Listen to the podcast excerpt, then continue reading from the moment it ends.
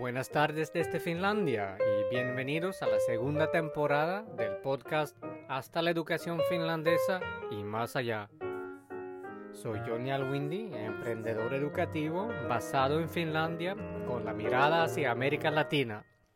En este podcast intentaremos exprimir las enseñanzas de Finlandia y lo que ha llevado a Finlandia a ser un referente mundial en cuanto a la educación. Durante esta segunda temporada nos enfocaremos en la situación actual con la pandemia mundial y el aprendizaje a distancia y mixta. Tomamos un enfoque especial en plataformas pedagógicas y soluciones digitales de Finlandia para el mundo iberoamericano. Esta sesión es una parte de un webinario realizado por nuestros socios en Colombia, las empresas Professional Board e ICDL Colombia. Como el inicio de una serie de webinarios, daremos una actualización de la situación actual en Finlandia, ahora finalizando el semestre con casi dos semanas después del reinicio de clases presenciales.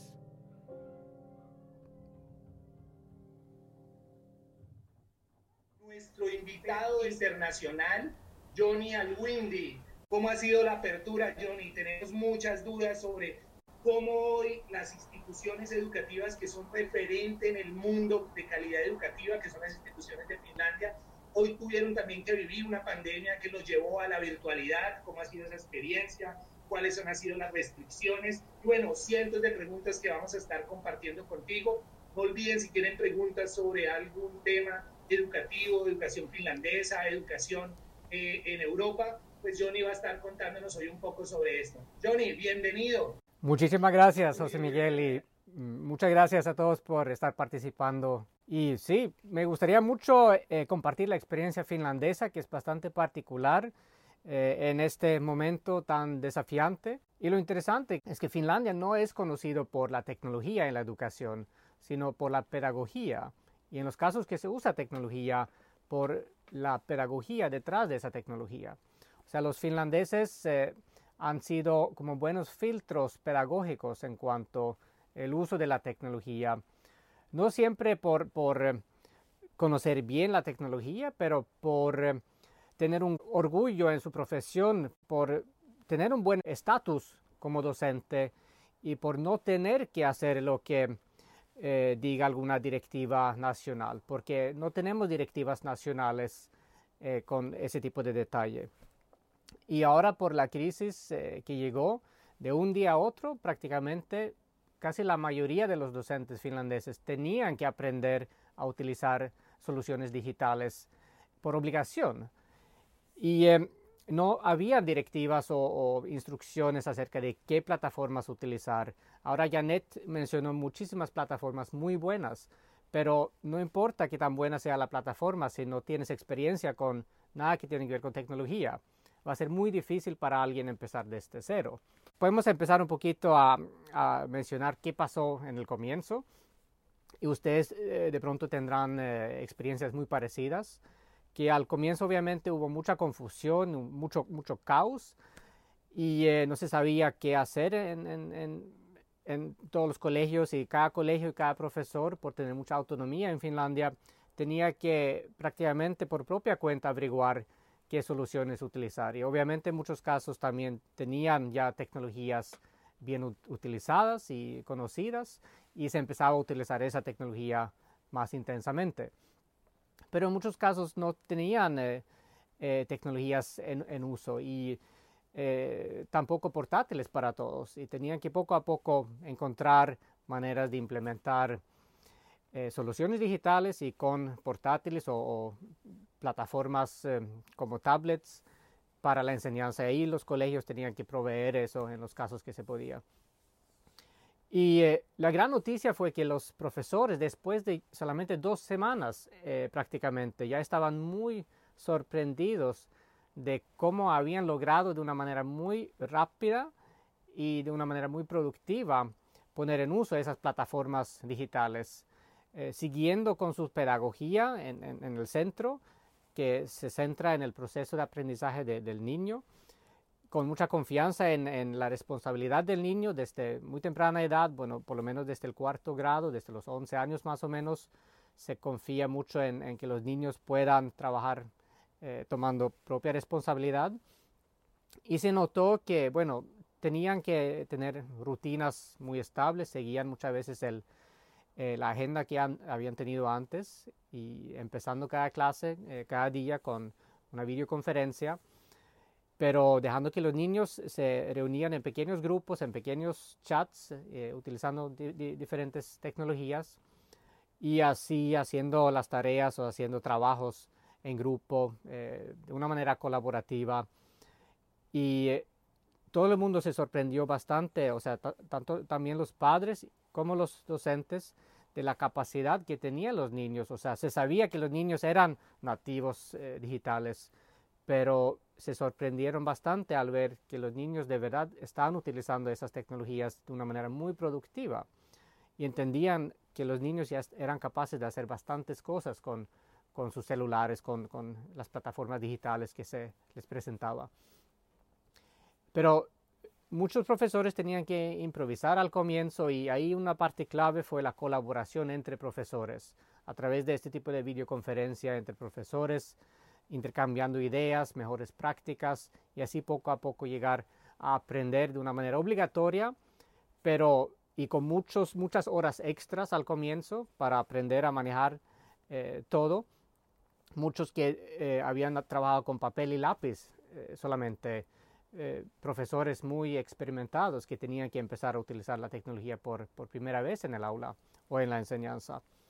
Eh, tenían que trabajar muchas horas extras, pero lograron eh, aprender muy rápidamente y han logrado entender que esta fue la capacitación que siempre habían necesitado. La crisis llegó y les obligó a aprender y eso fue un resultado muy, muy positivo obviamente hay muchas diferencias eh, entre, entre ciudades y entre colegios en cuanto a eh, la posibilidad de poner en práctica soluciones digitales, el acceso a, tecnología, como eh, en, Colombia aún más existe esa desigualdad entre colegios y entre ciudades, entre profesores. Pero es un buen comienzo. Tenemos que tener buenas referencias, buenos ejemplos eh, para empezar este proceso de digitalización y no, hablamos de solo digitalización para, para, ser muy técnico, sino para saber cómo utilizar herramientas tecnológicas de una manera muy productiva. Y em, pues la experiencia ha sido muy buena y se hizo una encuesta eh, hace algunas eh, semanas a nivel nacional en Finlandia y donde la ministra de Educación también estuvo comentando y conversando con los profesores, los rectores del país, viendo su experiencia antes de tomar la decisión de regresar a los colegios. Regresaron eh, hace más o menos una semana y media. Y eh, la pregunta fue, ¿vamos a regresar al colegio de una manera presencial las últimas dos semanas antes de entrar en vacaciones? Y ahora estamos entrando en vacaciones de verano en Finlandia, que son las vacaciones largas.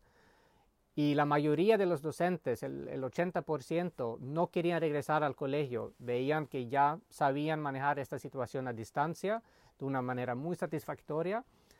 Y eh, los resultados con, los, con, los, niños también ha sido, había sido muy positivo.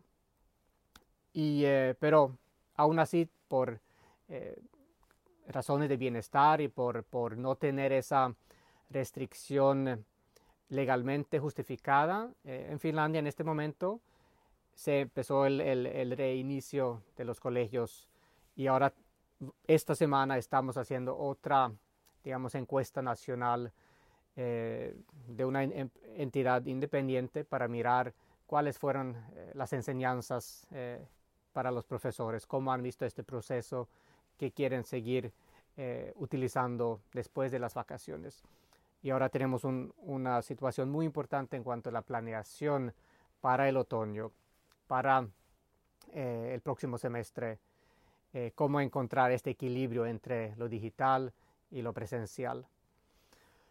Y ahí sí tenemos muchas experiencias eh, también compartidas con, con, lo que mencionó Janet y, y digamos la conclusión principal es que sí se puede obligados se puede porque toca aprender y a veces no, se aprende de otra forma. Eh, me gustaría dar un espacio para, preguntas ahora, para eh, no hablar demasiado de, todo lo que es, está pasando en Finlandia, porque quiero ver qué, qué cuestiones, qué dudas tienen en Colombia en este momento y en América Latina. Vale, Johnny, había alguna, alguna pregunta que hacían y más que una pregunta nos decían, bueno, eh, muy cierto, la virtualidad puede funcionar muy bien en los países europeos, pero en Colombia no. Tenemos una gran ventaja, Johnny, y es que eres finlandés, trabajas con el sector educativo en Finlandia, pero también tuviste el gusto de estar acompañándonos en Colombia, estuviste en una zona donde posiblemente en ese tiempo la conectividad era peor que ahora que es en la zona, en el distrito de Agua Blanca, en Cali, estuviste haciendo una labor social, conoce la realidad de nosotros en Colombia la educación. Johnny, ¿cómo compararías ese enfrentamiento de la situación que se vivió en este momento de la virtualidad en Finlandia o en Europa y con respecto a Colombia? ¿Hubo diferencias? ¿Utilizaron otras herramientas que nosotros no conocíamos? Eh, de repente allí llegó Microsoft o Google con otras herramientas. ¿Qué pasó ahí? Pues prácticamente se está utilizando las mismas herramientas que se utilizan en todo el mundo. Para empezar, la videoconferencia con Microsoft Teams y Google Meets y, Zoom. Eh, herramientas básicas que están hechas para empresas, para videoconferencia. Y ha sido como la herramienta principal para comunicarse con los niños y entre profesores. Pero después, obviamente, se hay muchas herramientas y Finlandia está conocida también por herramientas digitales muy pedagógicas que se ha conocido un poquito y se ha empezado a utilizar eh, aún más. Pero las herramientas son eh, accesibles a nivel eh, global y, muchas son parecidas y muchas son muy conocidas en todo el mundo, como Kahoot y algunas herramientas que mencionó Janet son muy conocidas y populares aquí también. Y lo importante es mirar eh, que, por ejemplo, WhatsApp de pronto no es eh, la mejor herramienta para la comunicación entre estudiantes, entre niños, porque no se sabe exactamente qué pasa en, esas, eh, en esos foros de chat. hay plataformas muy pedagógicas con foros de chats iguales, donde el profesor puede estar monitoreando todo de una manera más controlada. Entonces hay que mirar qué es lo que necesitamos, qué tipo de elementos necesitamos y buscar herramientas pedagógicas que están diseñadas para la educación con ese tipo de elementos, para mayor seguridad para los niños y también para incluir procesos pedagógicos que facilita el aprendizaje y para no eh, tener que improvisar tanto como profesor. Vale, muy bien, Johnny. Nos pregunta Erika Quiroga, ¿qué tipo de, de pedagogía se está manejando ahora en Finlandia, que están también en un momento de, de pandemia, de educación virtual? Pues para empezar, pedagogías que se centran en el niño, en el aprendizaje por encima de la enseñanza. Y algo muy básico que se ha utilizado mucho en Finlandia es el aprendizaje basado en proyectos. Y si trabajas en proyectos, la responsabilidad de los niños vuelve bastante fuerte, donde el profesor no tiene una responsabilidad de entregar información y, y de supervisar todo, sino todos los niños tienen un, rol muy activo en el proceso de desarrollar contenidos y realizar eh, un, resultado sobre semanas o hasta meses de un tema, profundizando su conocimiento, aprendiendo a investigar y ahí no necesita tanto contacto eh, ni físico ni, ni virtual con el profesor. Es importante que el profesor esté ahí mirando cómo les va, tienen necesidades, preguntas específicas, pero y mostrando que tienen, están ahí a la distancia, pero que están ahí pendientes. Y muchas veces lo que hemos visto en Finlandia es que los niños no tienen esa necesidad de eh, tener información o, respuestas de los profesores, porque están acostumbrados a trabajar eh, con propia responsabilidad, con esas pedagogías que se centran en, desarrollar la creatividad del niño, su forma de, desarrollar contenidos en colaboración con los demás. Y eh, y hay muchas pedagogías que, que, se utiliza también en América Latina, que se está empezando a introducir y, y creo que e, esa, eh, el aprendizaje basado en proyectos es, es, tan fuerte que es muy bueno empezar ahí. Y hay pedagogías eh, de construcción de, de, conocimiento colaborativo que es bueno averiguar, porque la idea no es darle conocimiento a los niños pensando que son containers vacíos eh, que se puede llenar con, con, información, sino entender que los niños aprenden al construir información sobre lo que ya saben. Entonces, tienen un interés, una curiosidad por algo, empiezan a aprender algo del tema y el profesor puede inspirar del tema, enseñarles algunas eh, pistas, algunas claves, algunas preguntas, algún problema para empezar el, trabajo, como el aprendizaje basado en problemas también es muy importante y, esas dos pedagogías llevan también a la pedagogía del aprendizaje basado en fenómenos. Y el fenómeno de la pandemia es, un excelente ejemplo donde podemos aprender muchas cosas, conectar muchas disciplinas y eh, dejar que los niños hagan el trabajo. Y nosotros como profesores, si utilizamos herramientas que entendemos, no tenemos que hacer tanto trabajo. Al comienzo, sí, al, aprender cómo manejar todo, eh, requiere una dedicación. Tenemos que desarrollarnos como educadores todo el tiempo. No podemos eh, quedarnos atrás. Y ahora por, por, esta crisis tenemos esa obligación también de, de aprender y a veces aprendemos mejor en una crisis. Johnny, tenemos muchísimas preguntas. Sé que no vamos a poderle responder en este momento todos a todos, pero nos comprometemos a estar pendientes del chat y después responderle. Pero digamos que desarrollando o encerrando ya para finalizar, Johnny, pues sabemos hay muchas preguntas para ti. También totalmente comprometido para un próximo webinar que esté dedicado solamente a todas estas preguntas de Finlandia. Sabemos que hace apenas unos pocos días, tres días, se abrieron las aulas de forma presencial, de forma presencial en Finlandia. ¿Cómo ha sido ese, ese impacto? ¿Cómo ha sido esa llegada nuevamente a las aulas? Entiendo que no de todas las instituciones, solamente algunas han llegado a las aulas, pero ¿cómo ha sido? ¿Cómo lo han evidenciado? ¿Cómo lo han recibido los padres de familia? Y nos preguntaba Gloria, ¿qué sugerencia nos puede dar en este momento que vivimos en Colombia y que viene un nuevo modelo que es la alternancia. Johnny, ¿qué sugerencia nos puedes dar ya pues para terminar tu intervención? Bueno, para empezar, eh, lo, lo, más positivo creo que ha sido que los niños pueden volver a ver sus amigos y han entrado en grupos pequeños, controlados, y, eh, pero sí han vuelto a ver sus compañeros de aula. Y eso ha sido como lo más importante, lo que más han, extrañado los niños, esa parte social. Y eh, antes de entrar, obviamente tuvieron unas dos semanas para preparar las instituciones con medidas de seguridad, de higiene, etcétera, donde los niños ya tienen esas nuevas prácticas más eh, aumentadas y van a seguir analizando qué prácticas eh, han funcionado, qué no ha funcionado y qué tenemos que implementar para el otoño. Ahora tenemos un, largo verano en Finlandia con mucho tiempo para planear el próximo semestre.